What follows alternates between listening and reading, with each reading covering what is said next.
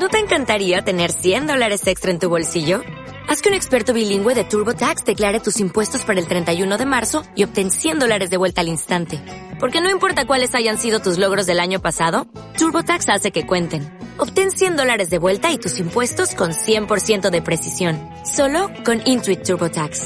Debes declarar para el 31 de marzo. Crédito solo aplicable al costo de la presentación federal con TurboTax Full Service. Oferta sujeta a cambios o cancelación en cualquier momento. Su atención, por favor. Último llamado para embarcar el vuelo 5334 de Flycast.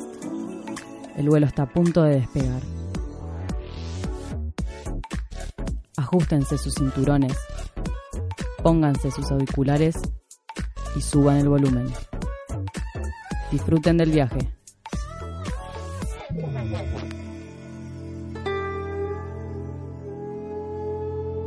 Ya estamos arribando a destino. Bienvenidos a una nueva edición de Flycast, el podcast en el que recorreremos las culturas de los distintos lugares del mundo. Hoy visitaremos Bangkok, Tailandia, un lugar lleno de misterio, de esto exótico de Asia que nos llama la atención. La verdad que las primeras impresiones de Bangkok sería, no sé, por ejemplo, la película ¿Qué pasó ayer? o un poco de la cultura. No sé, aquí, bueno, hoy ya saben, los acompaña Nicolás Beltrán, conmigo está Franco Capelo. ¿Qué tal, Nico? Facundo Rodríguez. Nico, ¿cómo va, Y chicos? tenemos una invitada especial que es Florencia Sacagnino. ¿Cómo estás, Florencia? Hola, ¿cómo están chicos? Muchas gracias. Muchas Bien. gracias por venir. ¿Y cuál es tu primera impresión de Bangkok? ¿Qué es que, ¿A qué te da la sensación de la ciudad de Bangkok? Uf, experiencias inolvidables. Eh, tiene todo en una ciudad, desde un tránsito de locura hasta los mejores templos, comida y una cultura que atrapa. Es una experiencia que seguro no vas a olvidar, una experiencia diferente. Bueno, Sí. perfecto. Bueno, justamente para comenzar este recorrido por la ciudad de Bangkok, vamos a, o sea, vamos a empezar en el aeropuerto de Subarbajumi, que es en donde comienza este, este viaje. Y me gustaría preguntarte cuál es el mejor lugar para alojarte, que tuviste la experiencia. Eh, yo en total me quedé seis noches. Eh, al principio me quedé en eh, que es como la parte de los hoteles que está cerca de, de los shoppings y es muy fácil para moverte. Con el metro eh, y es una zona con hoteles desde hostels hasta hoteles cinco estrellas con piscina y todos los servicios. Y después me quedé en la zona de Coast and Road, que es la parte más económica, más mochilera y que está muy cerquita del río, entonces te puedes mover en barco y es aún más cómodo. Así que estuve en las dos zonas, que son Ah, las perfecto. principales para alojarte. Entonces tenemos como dos opciones según el bolsillo de- del viajero. Sí, exactamente. La zona de Sucumbit es un poquito más cara, por más que hay opciones baratas, igual es un poquito más cara. Y Coast and Road es como la zona estrella, que si bien puede ser en Coast and Road mismo, que es una calle de las principales, que es la calle de los mochileros, en los alrededores también hay mucha oferta de alojamiento y a veces es más conven- conviene más, inclusive que Coast and Road, que a veces es un poco bulliciosa eh, con el ritmo nocturno que lleva. Claro. Bueno, entonces nuestros queridos oyentes ya saben, pueden tener en cuenta estas dos opciones. Y el aeropuerto para movernos a estos destinos, ¿qué nos conviene más? Eh, hay un Skyline, Skyline que es como un tren eh, que va por arriba, eh, no es un metro, es un tren que va por arriba de las autopistas. De hecho, fue el primero que vi en mi vida y me llamó mucho la atención, sacaba fotos por las ventanas. Es súper práctico y, y lo podés combinar después, sí, ya con el metro o con los barcos. Y Hay una tam- forma, eh, hay que avisar que Bangkok tiene muchísimo, muchísimo tráfico, Sí. que de hecho fue algo cuando yo empecé a organizar mi viaje a Bangkok, todos me decían como, uy, te vas a volver loca con el tránsito, como que es una ciudad horrible porque tiene mucho tránsito. Y yo no la viví tan así, la verdad. Ah. Uno va preparado y, y yo lo disfruté a full. Es cuestión de organizarse y es muy bueno estar cerca también de los barcos, de los barcos que van por el río, te voy a decir mal porque es re difícil, Chao Phraya River. Entonces los barquitos te van moviendo y evitas todo lo que es el tránsito de las calles. Entonces si tu alojamiento está cerca de Causan Road, con- desde el aeropuerto te puedes tomar el Skyline y el metro y combinas con los barcos. y también tenés la experiencia del tuk-tuk. También, sí, pero ya no desde el aeropuerto, pero Mm. todo lo que es moverte por dentro, la experiencia del tutuk es alucinante. No sé si por practicidad o qué, pero hay que hacerlo, hay que subirse a Claro. un tuk y, y transitar de Bangkok desde aquí porque es excelente. Sí, dicen que en el tuk-tuk justamente tienes que regatear bastante los precios porque al turista le suelen dar precios muy elevados. ¿Nos podrías en todo- en describir cómo... Claro, ¿no? en general hay que tener esta habilidad de regatear. Sí. ¿Nos puedes comentar Sí, un poco cómo cual. es el tuk-tuk? Que aquí Facundo quiere... quiere... Sí, sí, me surgió la duda del tuk-tuk para los oyentes, ¿viste? ¿Qué, qué sería? El tuk-tuk es como un taxi, es como, como si fuese una moto con cuatro ruedas y tenés lugar para tres personas atrás y uno al lado del conductor. Eh, es como un pequeño autito y va pero a, a los ponchazos, va rapidísimo, entonces es excelente para lo que es el tráfico, va esquivando, hay que agarrarse fuerte porque se mueven como reyes, eh, como reyes en, en las calles, así que, pero muy muy bueno. Y sí, como, como contaban, hay que regatear antes de subirse y decirle que querés directamente ir al punto, porque si no, ellos como tienen convenio con la gente que hace los trajes o con los diferentes locales de compra de, de souvenirs, te van haciendo como paradas técnicas para que les compres. Claro, es todo- Decirle que estás apurado y que solo querés ir a tal lado. Es todo como una tramoya, ¿no? Es como que ya tienen ahí toda no, una red. ganan comisión por todo, entonces una vez que te subiste ya te quieren llevar a comprar de todo. Y a veces no ganan solo porque compres, solo por llevarte. Entonces a, a veces podés arreglar y te dicen, por favor, quédate cinco minutos en lado y después seguimos viaje. Y si pegaste buena onda y todo y no tenés apuro, lo podés hacer y ellos te llevan una comisión por haberte llevado nada más. Claro, flexible. Está bueno. Claro. Sí. Esto, ¿Tú cuándo, cuándo fue que visitaste Bangkok? El año pasado, El año pasado, perfecto. sí. Para nuestros oyentes, la moneda de Bangkok es el baht, son los bahts, ¿sí? Eh, los bahts que están alrededor de 35 bahts sería un dólar. ¿Tú cuando estuviste, cuáles eran los precios más o menos del transporte? ¿Es barato, es Eh, económico? todo súper barato. Yo me acuerdo que era todo súper barato. No había ni que, ni que hacer la conversión. Eh, todo, ¿eh? Lo que es transporte, alojamiento, comida.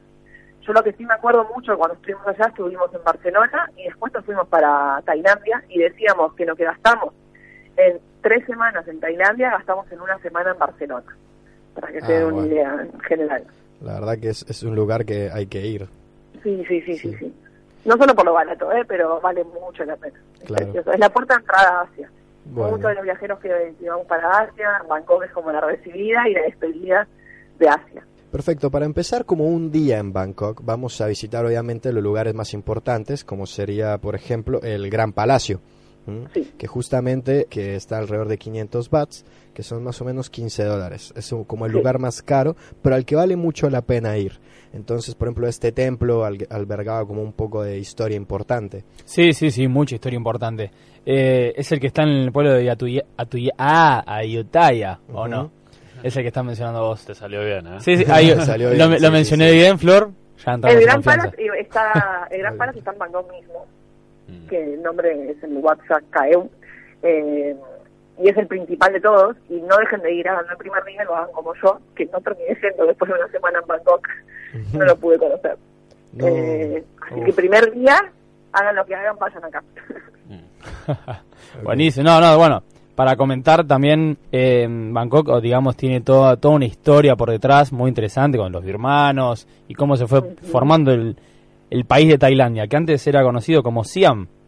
Sí, Qué bueno. exactamente. Eh, en 1782 ya el rey Rama, bueno, lo estableció esta ciudad como Bangkok, y terminó siendo la capital. Pero antes eh, hubo como tres reinados en los que fueron sucediendo, digamos, distintas cosas. Por ejemplo, antes en el pueblo tailandés era originario del río Yunnan y después por los chinos tuvo que ser desplazado hacia el sur. Y bueno, y en estos tres reinos que estaba comentando, en la primera capital fue en el pueblo de Sukhothai, que fue en 1238, hace un montón de años y perduró hasta 1350. Que bueno, ahí fue cuando los, los del pueblo Thai eh, proclamaron su independencia a los Khmer, no sé si lo estoy pronunciando bien, pero bueno. Vale y, el intento. Y ahí, claro, y ahí fue cuando se creó realmente Siam, que como dije que era Tailandia antes de ser definido como Tailandia. Una vez que proclamaron su independencia, pasamos al segundo reinado, que es donde dije Ayutthaya, donde está el gran templo este, está cerca de la orilla de los ríos, que tiene muchos canales esta ciudad y era conocida como la Venecia de Oriente. Es más, hasta fue definida como, como una ciudad impenetrable. No sé si tiene algo para acotar. ¿Por qué? ¿Por los ríos? por los, por los ríos y porque tenía una gran fortaleza, digamos, cerca de la orilla. Que lo que hacía era no solamente tener protegido al rey, sino que tenga un fácil escape ante cualquier ataque de los enemigos. Claro, muy bien pensado. Claro, claro. el contexto. El que este gobierno de Siam, donde tenía esta capital, en Ayutthaya, como dije, estuvo desde 1350 hasta 1767. que fue fundado por el rey Rama Tibodi I. Todo viene por la rama, ¿viste? Son todos los reyes Rama, Rama Tibodi, está todo por ahí. Claro, es fija para el nombre como, como Claro, Julio co- César. claro, Claro. como para no olvidarse, ¿viste? Lo tenemos en la vida del sí. régimen. Claro. Bueno, después de muchos años de lucha, en el reino de Ayutthaya cayó en manos de los birmanos, que fue que a esta ciudad la saquearon y la destruyeron en 1767. Bueno, y justamente se convirtió en una- la ruina más visitada. ¿Tú tuviste la oportunidad de ir, Flor? No, no pude ir a Utah ya, Ah, bueno. pero súper recomendable. Sí, hasta se grabó... cerquita de Bangkok para ir en el día, se puede ir. Claro, hasta se grabó una película, justamente, eh, que fue la de Kickboxer, con Van Damme. Ah, mira, sí, ahí. sí. Clásico ochentoso. Clásico Sí. ochentoso, sí, no puede faltar. Es la que le tiran veneno en los ojos, ¿no? O algo así. Eh, No. No, tuve la oportunidad de verlo, de verlo, pero bueno. Es la que venga el hermano que fallece en el ring. Ah, ah, sí, sí, sí. Era un veterinario o algo así. no Aquí. Florencia, nosotros tiramos datos para todos. Claro, no, obvio, obvio, sí, y bueno, tú comentabas, porque les comento a todos los oyentes, que Florencia tiene un blog que es viajedescura.com, para que lo visiten, que está muy bueno, tuve la oportunidad de leer. Y vi que tú te enamoraste de Bangkok por sus lugares. Eh, para empezar, ¿cuál es el lugar que vos más destacarías? Y creo que ahorita queremos saber de los templos. Sí, eh, me enamoré de muchas cosas, pero el Wat Pho, que es uno de los templos eh, que tiene el Buda reclinado, tiene 46 metros de largo y 15 de alto, es imposible sacarme una foto entero, es enorme, eh, fue uno de los que más me impactó. Y, y por su gente, ¿no? Porque están todo el tiempo atentos. De hecho, una de las acciones que más me gustaron, estábamos un día paseando, caminando, y allá el rey es sagrado, pero sagrado completamente. Nadie puede ni reírse, ni hacer chistes del rey, ni hacer gestos adelante de sus imágenes, es súper, súper sagrado. Sí, además tiene consecuencias de penales hacer eso. Exactamente, puede ser multas, exactamente.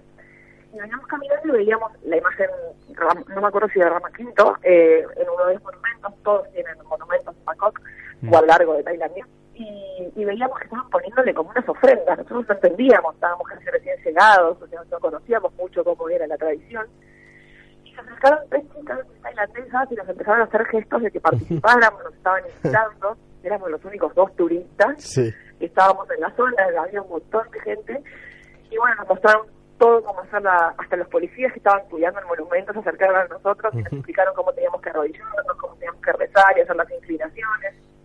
Y- Una- una como unas experiencia- de florcitas caseras, Claro. flores Todo muy caseras. controlado. Sí. Todo muy, muy lindo, la verdad, y eso terminamos llorando de la emoción porque, o sea, si bien nosotros no tenemos el amor que tienen ellos por su rey, ni conocemos Claro. algo tan tan fuerte como tal vez hacia un político o alguien eh, Claro. tan importante, eh, nos emocionó la forma en que nos, nos hicieron parte. Y, y bueno, eso no era dentro de un templo, pero también quedó muy grabado para mí en mi viaje por Bangkok. Es que está muy bueno porque son experiencias muy distintas a las nuestras. Y Sí, y que poder mismo, digamos, que en un tour organizado, no hubiésemos ni vivido eso porque va Claro. rápido. Nosotros íbamos caminando Claro. por cualquier lado porque todos te dicen que vayas dos días a Bangkok y es suficiente. Nosotros nos quedamos seis noches en diferentes etapas y, podés, y nos empezamos a meter por cualquier lado, íbamos caminando para un lado, nos tomamos el barquito y nos bajamos en cualquier parada que no fuese turística. Y así llegamos a templos que no sé ni el nombre porque tienen nombres larguísimos. Sí. pero pero no son esos los cinco más conocidos y llegamos a templos espectaculares que también nos recibían súper bien eh, muy muy bueno y podíamos ver cómo era la cultura de ellos que estaban haciendo ellos en su vida cómo rezaban Claro, interesante. es como que al extranjero, de cierta manera, lo, lo reciben de una manera cálida. sí sí Tienen, hay que tener respeto siempre no porque Claro, he visto cómo sí. han tratado mal a extranjeros porque no tenían respeto ante las imágenes o ante los templos Eh, eso también lo tengo en el blog, es importante que se sepa antes de viajar, leer un poco sobre la cultura budista, qué cosas hacer, qué cosas no hacer. Claro. Por ejemplo, si vas en pareja no tenés la mano ni te des un beso en adentro de un templo. Mm. Eh, La vestimenta, por ejemplo. La, vestimenta, tal cual. Perdón, quizás me estoy adelantando a lo que íbamos a estar después. No te preocupes, eh, así está bien. Claro. Y bueno, justamente eh, hablando un poco acerca de esta cultura y todo eso del budismo que, que tanto siguen eh, los tailandeses y todo, eh, te cuento que el rey de Tailandia, que sería Bumboy Adulyadej, que falleció con Ujú. 88 años, que es el rey más longevo que ha reinado en Tailandia, que justamente es el cual eh, más les dolió a ellos perder, que fue en el Sí. 2016, en el 13 de octubre. Y que bueno, justamente esto era lo que me comentabas de que ellos respetan y quieren mucho a, a sus reyes a a y, los veneran bastante, que hay que tener especial Sí. cuidado. Y también, un, para nuestros oyentes, los, lo- la vestimenta a la hora de entrar a los templos.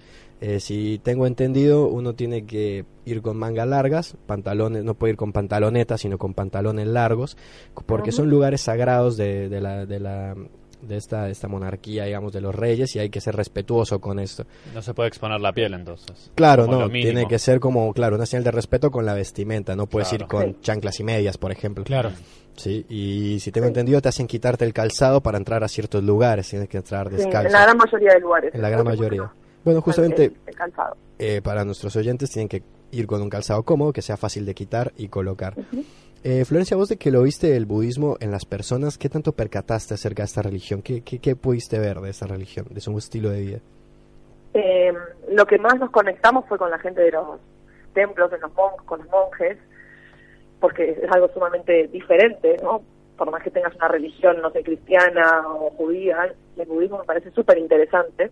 Ellos hacen votos y directamente se quedan en los templos viviendo y, y hay varios eh, templos que tienen eh, como días específicos para recibir a los turistas y los monjes practican inglés. Entonces nos fuimos a un par de templos y hablamos con los monjes y nos contaban que ellos a, a cierta edad, creo que, que el con el que charlamos a los 16 años, decidió, eh, yo les digo internarse, pero bueno, es dedicarse, ¿no? Y, Claro. y dejó, dejó todo y se fue a, a vivir al templo y hacía sus actividades, sus retos, estudiaba, estudiaba inglés. Hacen vida normal, nada más que dentro del templo y con sus actividades de rezo que tienen todos los días un cronograma. Y, y a mí lo que me chocaba bastante era como yo siendo mujer, eh, yo no puedo hablar directamente, ni siquiera puedo Mm. rozar con la mano, eh, como agarrarlo del hombro con gesto de cariño, nada. O sea, las mujeres no podemos tener ningún tipo de contacto con los monjes. Y nada, empezamos a preguntarle un poco de eso y ellos están totalmente acostumbrados, no lo ven ni siquiera raro. Claro. A lo que para nosotros, como somos tan occidentales, nos puede llamar mucho la atención, para ellos es totalmente normal. Entonces es, es como, antes de ir, por eso repito, hay que leer un poco para no cometer estos problemas. Por ejemplo, si te cruzas con un monje en un subte, correrte lo suficiente para que él no tenga ni siquiera que rozarte la espalda o nada para pasar. Algo que en Buenos Aires en el subte estamos totalmente acostumbrados. no, Claro. no pasa. Hay que tener esos detalles porque si no ellos quizás se quedan parados y no van a pasar si hay mujeres tan cerca. Entonces, Flor- eh, allá están acostumbrados de dejarles el paso y, y una como viene de afuera, siendo mujer hay que ser consciente de eso y Sí. pero es súper atrapante todo lo que es la religión. Me imagino, es toda una, una vibra que puedes percibir, ¿no? De, de los Sí, monjes. Sí, Sí, y justamente es, es algo que vale la pena ver de- a primera mano. Te quería preguntar, ya que estabas hablando de este tema de, de cómo tratar, viste, a, a los a los tailandeses. sí. Justo te quería preguntar cómo, cómo es el trato con ellos. Eh, sé que no, no hay mucho contacto físico, tanto siendo como hombre como mujer. Eh, ¿qué, Sí. qué nos podrías contarnos? ¿Cómo te pudiste desenvolver, más allá de- del respeto por la religión y por todo? sí. ¿Cómo es el saludo, Eh, por ejemplo? Claro, exacto, porque no es solo dentro de los templos, eso es verdad. En la calle también hay que ser súper, o sea, como más precavido. En la calle tampoco da ir en malla, por ejemplo. O sea, en malla sí, pero no da ir en corpiño nosotras o en cuero los hombres. Mm. Eso también está mal visto. Eh, porque el cuerpo también es eh, algo. Tampoco te digo que no puedes ser musculosa, musculosa sí puedes ir. Pero Claro. si hace mucho calor, dejate la remera, o nosotras eh, también. Eso es súper importante porque he visto gente y, y eso no está bien visto. No está bien visto por los tailandeses. Estás invadiéndoles como la cultura con, con cosas que podemos hacer nosotros acá en Occidente, pero ya está mal visto. Eh, el tema del contacto tal cual, o sea, ir de la mano, podés ir de la mano con tu pareja, pero tampoco ir besándote en cualquier esquina o al público. Claro. Es sí. lo que es eh, demostraciones de cariño es en privado. Sí, Y tú, tipo, tuviste esa experiencia de perdón. estar con alguien, tranquila, es como de estar con alguien de Bangkok, o sea, pudiste hablar con alguien de, de, la, de la ciudad y, y vivir con ella o él de primera mano. Sí, sí, paseamos bastante con ellos. eh, no solo en Bangkok, más en los, en los interiores de Tailandia me Mm. pasó.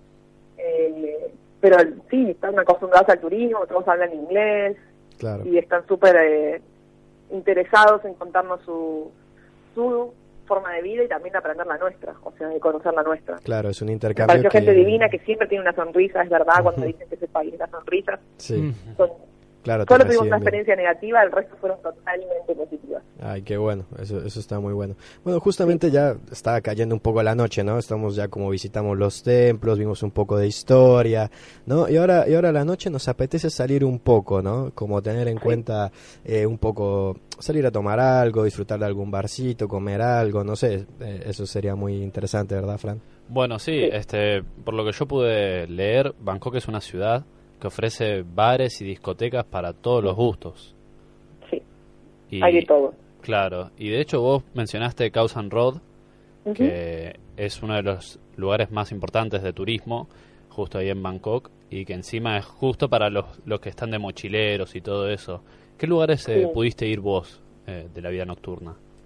Eh, bueno, todo lo que es la- el área de Cosan Road es como si fuesen tres callecitas que vas caminando y se corta el público peatonal, Mm. lo que son los, locales de ropa, la gente que hace masajes ahí mismo en la calle, los Claro. barcitos, los restaurantes. Yo recomiendo alguna vez en el viaje comer en la calle, Mm. en la zona de Cosan Road hay un montón de lugares y, y hay un puesto que es como muy grande, me acuerdo la calle, me puedo fijar, es en la intersección con Tragarrit, que es otra de las calles que está por ahí cerquita, y es un puestito, si vieron que es en la calle, puso mesa, es muy reconocible, es como que ocupa un tercio de la calle, tiene un montón de mesitas y hacen los mejores pad thai de Tailandia, me encantaron. Eh, pad thai es la comida tradicional, Y que es como un... Sí, claro, y de esta comida que estás hablando, ¿qué es lo que recomendás puntualmente? Eh, a mí me gusta el pad thai de todas formas. Hay siempre, a mí al- no me gusta el picante, y en Tailandia es súper, súper picante la comida, entonces hay que decirle que no lo querés picante. Lo puedes decir en inglés que te lo entienden bien porque es algo que se lo dicen todo el tiempo, pobres. Claro. Entonces ellos, los lugares turísticos ya están acostumbrados y la preparación de las salsas las hacen aparte. Entonces las picantes no las ponen y te las puedes agregar vos si querés. En la mesa tenés algunos lugares o en el carrito eh, y te lo puedes agregar si vos querés picante, pero si no, no y se puede comer con camarones, con pollo, con carne, solo, solo de verdura. Todas las opciones y ahí lo, lo podés elegir con huevo, eh, lo podés pedir con todo. Eh, Sí, sí, y tengo, súper barato, súper barato. tengo entendido que hay mucha variedad, ¿no? Con, con los picantes. eh, Hay mucho pescado también, hay mucho arroz, vegetal. Es como que muy oriental todo, realmente. Eh, pero muy rico, muy, la verdad que o sea, tengo varios nombres acá de comidas. También hay muchos postres. Hay un plato El- musulmán, por sí. ejemplo, con curry y medio Sí. dulce, agridulce, no sé, están, están bastante buenos. Claro, hay que dejar de también, leer el porque... también te lo venden en la calle. O sea, Mm. hay, hay puestitos de frutas, qué sé yo, y también tenés el mango sticky rice, que es como el más común, que es mango, la fruta, con arroz dulce. Mm. Es como una mezcla media extraña, que me parece raro la primera vez, pero es súper, súper rico. Mm. Y suena bastante delicioso, la verdad que Sí. es, suenas encantada con toda la comida, los postres. La verdad que es para Sí, darse un festín y volver, deleitarse. a mí me dieron ganas de ir, creo que todo el equipo queremos viajar constantemente. Sí, tienen que ir, es precioso. Es más, tengo para, para mencionar, ya que estamos todos con ganas de ir a Tailandia, que, bueno, como vos bien estabas mencionando, que hablan, o sea, de, lo, de mucho la, de la, re- la religión y el respeto, ¿cómo es el tema de la, de la fiesta del Día del Padre y de la Madre allá en Tailandia? No sé si tuviste la experiencia de poder disfrutarla, No, no, ¿no? no estuve en esa fecha. Lo que estuve fue a los poquitos días que fue el aniversario de la muerte del rey, que comentaban, y Mm, todo el mundo viaja a Bangkok, realmente. Las que sí fiestas que estuve fueron las de Loy Krathong, Sí, una fiesta que se hace, esa sí estuve. lo de la canasta, ¿no? Que se tira al, al Sí, río. La canasta de flores en el río. Muy lindo, ¿no? Espectacular. Y también, eso es más en el norte, pero en Bangkok un poquito más, es el, el otro evento, ¿no? el de las linternas. Prenden como fuego adentro de algunas linternas de papel y se Mm. van todas al cielo. Eso es más que nada en Chiang Mai, en el norte, pero Mm. también en Bangkok se suele hacer. Claro, eso es muy de película, ganas de Sí, ver eso, mal. ¿no? eso solo lo he visto en películas. Sí, ¿Tú tuviste la ¿Pero qué hacen oportunidad? esa- para el Día del Padre y el Día de la Madre? ¿Hacen algo específico? Sí, para el Día de la Madre justamente es así, el Día de la Madre eh, sería como el cumpleaños de la reina. Quizás no es el cumpleaños de la reina, puede cumplir en otra fecha, pero se conmemora como el Día de la Reina, el Día de la Madre. Claro. Y Ajá. lo mismo pasa con el Día del Padre, que sería el rey, que, o sea, no, no coinciden con los cumpleaños, pero se festeja igual. O sea, tendrían doble festejo, digamos, los cumpleañeros, Muy por bien. así decirlo. Eh, y está muy bueno porque tengo entendido que no solamente decoran todas las calles, sino la gente sale a bailar, sale a cantar. eh, bueno, se hacen obviamente festivales enormes en la que la idea es como integrar a todo el pueblo, o sea, o sea de, de afuera, tanto como de adentro. Y es como que se vive de, de- de otra manera todo eso. Y está bastante bueno. No sé si alguna vez lo, lo escuchaste. o- No, de ese no, pero la parte en que incluyen a todo el mundo, sí, en el Lord Japón fuimos a un festival que era súper, o sea, no era cerrado, pero te das cuenta que eran todos tailandeses y enseguida lo mismo. Nos hicieron hacer las canastitas, eh, participamos con ellos, nos ayudaron, nos mostraron las tradiciones, súper, súper. Ellos, en cuanto a festividad, siempre están ahí, o sea, Ya están siempre, siempre listos para la joda. siempre listos, siempre listos. Ah, perfecto. Son buenos compañeros entonces. No, pero además se nota mucho que, que es gente muy preparada para el turista. Sí, la gran mayoría habla inglés, Claro. Bueno, justamente ahorita que hablábamos de los festivales, para eh, cualquier turista que quiera viajar el otro año y tenga en cuenta que el cumpleaños del rey actual es el 28 de julio, ¿sí? Se celebra en todo el país, pero en general el festival termina, porque es un desfile de la Guardia Real, ¿sí? Que es llamado el desfile de los colores. Y bueno, justamente se termina en Bangkok. Para los que estén por esas fechas y justo caiga ese día, van a poder presenciar un, un festival eh, increíble. La verdad que vale la pena mucho, mucho tenerlo en cuenta. Y escuchando todo esto de festivales y este de lo que hablamos un poco antes de la vida nocturna, ¿cuáles son los tragos que se sirven en Bangkok? Uf, los nombres no me acuerdo. Hay como, allá, en la parte de Coffin Road hay una parte donde está lleno de vendedores de los packets que son como, como baldecitos llenos de hielo y te ponen las botellitas de, de las cervezas locales o tragos directamente. Nada de botellitas, te, te arman el trago en el bucket y te vas con el baldecito tomando. Eh, como mezcla de un montón de licores y demás. Una jarra loca, se podría decir Claro, tailandesa. Para nosotros es una jarra loca. Eh, nombres de tragos no me acuerdo. Eh, me mataste. No, pero más O menos... yo más de la cerveza, entonces tomaba más Claro. las cervezas allá, que también son muy ricas. Entrando un poco a lo que son las zonas rojas eh, de estos lugares, como que si bien es una realidad que Bangkok de alguna manera atrae también por eh, de alguna manera entretenimiento sexual que ofrecen estas calles, que es como una zona que vale la pena tener en cuenta de alguna manera eh, evitar o dado el caso como ir a ver cómo se desenvuelve todo eso, también por la cuestión de la trata de blancas y todo eso, ya que de por sí es muy bonito Bangkok, vamos a hablar también un poco del, del lado oscuro. Claro, Claro. lo que son los denominados eh, bares go-go, que se ofrecen estos, eh, como es medio como un cabaret que se ofrecen bailes, eh, hay prostitución también. Tenés barrios como Patpong, eh, Nana Plaza o Soy Cowboy. Este, no sé si tuviste la chance de, de andar por alguno de estos barrios, Flor. Eh, no, la, la primera vez cuando estuvimos alojados en Sucumbit íbamos a pasar, pero después me dio como, no, me daba como, no quería ser parte de eso, porque sé que hay chicas muy chiquitas, y no Claro. todas deciden estar ahí, Claro. eh, entonces yo lo dejé pasar, pero sí es, es un atractivo turístico, sí va mucha gente a, a ver cómo, cómo se desenvuelve la, las zonas y sí, me, me imagino que es muy parecido a lo que es el ambiente de Cosan Road, nada más que las chicas están ahí a disposición. Claro, y en las calles que estuviste te lo ofrecen mucho.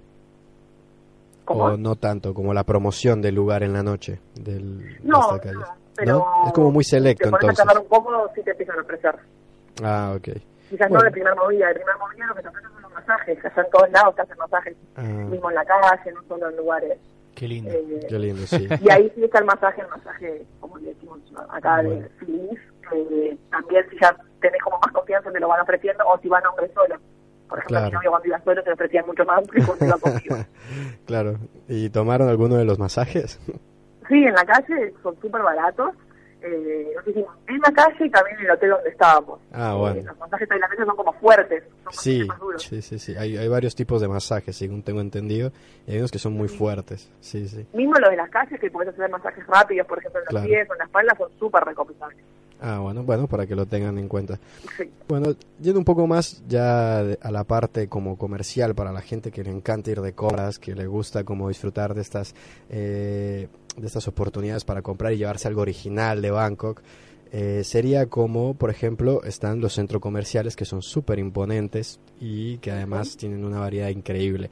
Hasta hay uno que es muy famoso que tiene como los pisos, está dividido por distintas ciudades del mundo donde puedes encontrar cosas de esas ciudades y además que son laberínticos, o sea, es como que te tardas horas en recorrerlo completamente. ¿Qué nos puedes comentar acerca de estos centros comerciales? ¿Tuviste la experiencia? Sí. Los shoppings, además, son muy buscados por su aire acondicionado. Porque hace mucho calor, si vas en verano hace mucho calor y si vas al shopping es un paraíso. Así que también es recomendable por eso. Y el Terminal 21, que es lo que estabas mencionando, es alucinante por la decoración. En todos los pisos parece que es un aeropuerto de las diferentes ciudades y tiene sus íconos. Que cuanto a precios es más barato que lo que conocemos en Argentina, pero no tanto Ah, ok. en los shoppings. Para Mm. conseguir mejores precios hay que buscar en los mercados. En los o las mercados, claro. Sí, sí. Bueno, y es, y es verdad, pero igual la experiencia, me imagino que es, es tremendo ver esos centros comerciales. Sí, hay que ir. Los shoppings son enormes, enormes. Sí, Así y que hay que ir. calculo que se consiguen cosas muy originales, tanto como en los mercados como en los centros comerciales. ¿Qué, Sí. qué diferenciaría uno del otro en cuanto a por qué tendría que ir al uno y al otro? Mira, el Terminal 21 es más tradicional en cuanto a ropa y objetos y demás. Pero hay otro que es el MBK, que nosotros no fuimos, pero es uno de los más grandes de Asia. Sí, Y tengo entendido que es el más barato también. Falsificaciones, imitaciones y se puede regatear. Claro. Shopping que se puede regatear. Qué bien. Vamos con el regateo en Bangkok. Claro. Más o menos, Sí, pues es una... sonarte un poco complicado a veces, ¿eh? Sí. Da- Sí. Yo soy un poco de vergonzosa para esas cosas. Ya sé que está barato, me da vergüenza pedirle más barato. Es que se ponen pesados también. Sí, olvídate que si ya le empezaste a pedir precio, después te van a perseguir porque te lo lleve. Bueno, Quizás si si estabas jugando para saber hasta cuándo podía llegar y si lo van a tener que vender. bueno, es parte de la experiencia. Hay que ir Sí, con un poco de, de cancha para, para regatear y también se aprende a regatear allá, ¿no? Es sí, parte sí, tal de- cual. Es que sabes que el primer todo. precio no hay que pagarlo. Siempre hay que bajar Claro. un poquito, porque el primer precio está justamente porque ellos están acostumbrados al regateo. Sí, y bueno, justamente ahora que hablamos un poco de los viajes, eh, es importante que tengamos en cuenta, bueno, todo lo que nos comentas y de ir al mercado también para conocer parte de eso. Claro, teniendo en cuenta, digamos, todo lo que estuvimos hablando, ¿vos qué tip le darías a un viajero que dice, eh, voy a probar, a ver, voy a ir a Tailandia, a Bangkok? ¿Qué, qué, qué tip le, le darías básico? Como Bien, eh, yo un poco en la agenda en cuanto a calendario, por ejemplo, hay cosas que están cerradas en ciertos días, entonces te querés matar, si fuiste solo tres días y te vas a perder, por ejemplo, el mercado de Chatuchak, que está abierto solo los fines de semana, o en los templos, hay que fijarse qué días están abiertos, Claro. los horarios.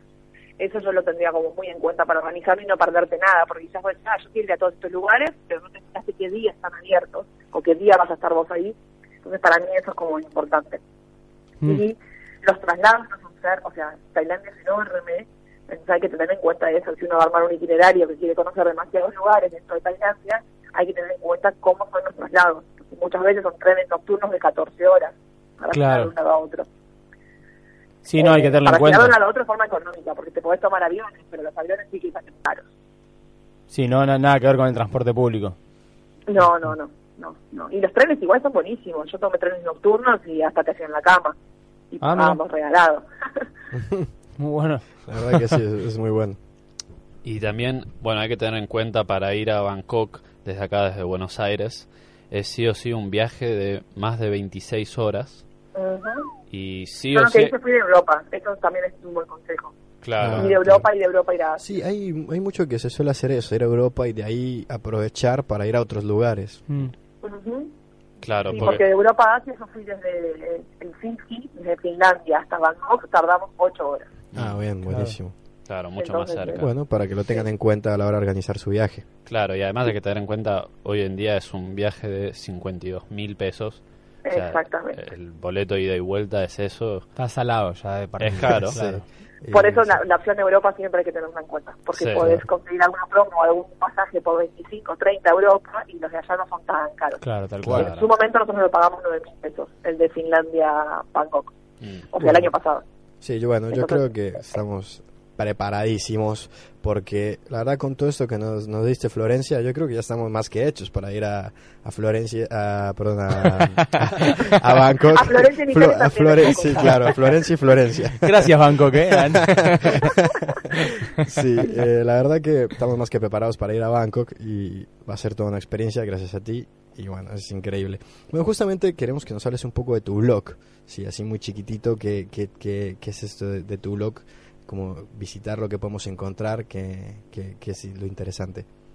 Sí, puntualmente algo súper interesante también que tienen que saber es que necesitan la vacuna de la fiebre amarilla. Eso lo quería Mm. mencionar antes como uno de los requisitos para entrar Perfecto. en Tailandia. Y bueno, mi blog yo lo abrí hace cinco años, hoy por hoy es mi, mi todo, porque trabajo con mi blog, viajo gracias a mi blog, y, y la verdad que cinco años como para como un hobby cuando me fui a Europa por primera vez, y Mm, después renuncié claro. a mi trabajo, yo soy hotelera, renuncié a la hotelería, y empecé a escribir ya más profesionalmente, a trabajar con empresas, y tiene de todo, por ejemplo, de Tailandia hay un montón de posts, eh, hay mucho más sobre Europa, porque la verdad es que no terminé de escribir todo el viaje a Tailandia, Mm. Claro. pero soy súper, me puedo contactar si tienen dudas, puedo ayudarlos a armar los viajes y demás, Perfecto. pero bueno, hay, hay, hay varios posts, uno con todos los imperdibles de Bangkok, o dónde dormir en Bangkok, o, o esto que Claro. hablábamos de la vestimenta y los comportamientos, eso está todo en el blog, para quienes vayan a. Bangkok. Y a se través del pueden ayudar blog se pueden comunicar contigo también. Sí, sí, también obvio, pueden contactarme, tengo las redes sociales y contesto los mensajes y demás.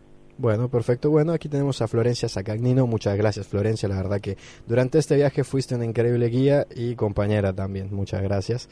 Y bueno, pueden encontrarla, su blog en viajeydescubra.com para poder revisarlo. Bueno, se nos acabó el viaje, ya es hora de regresar.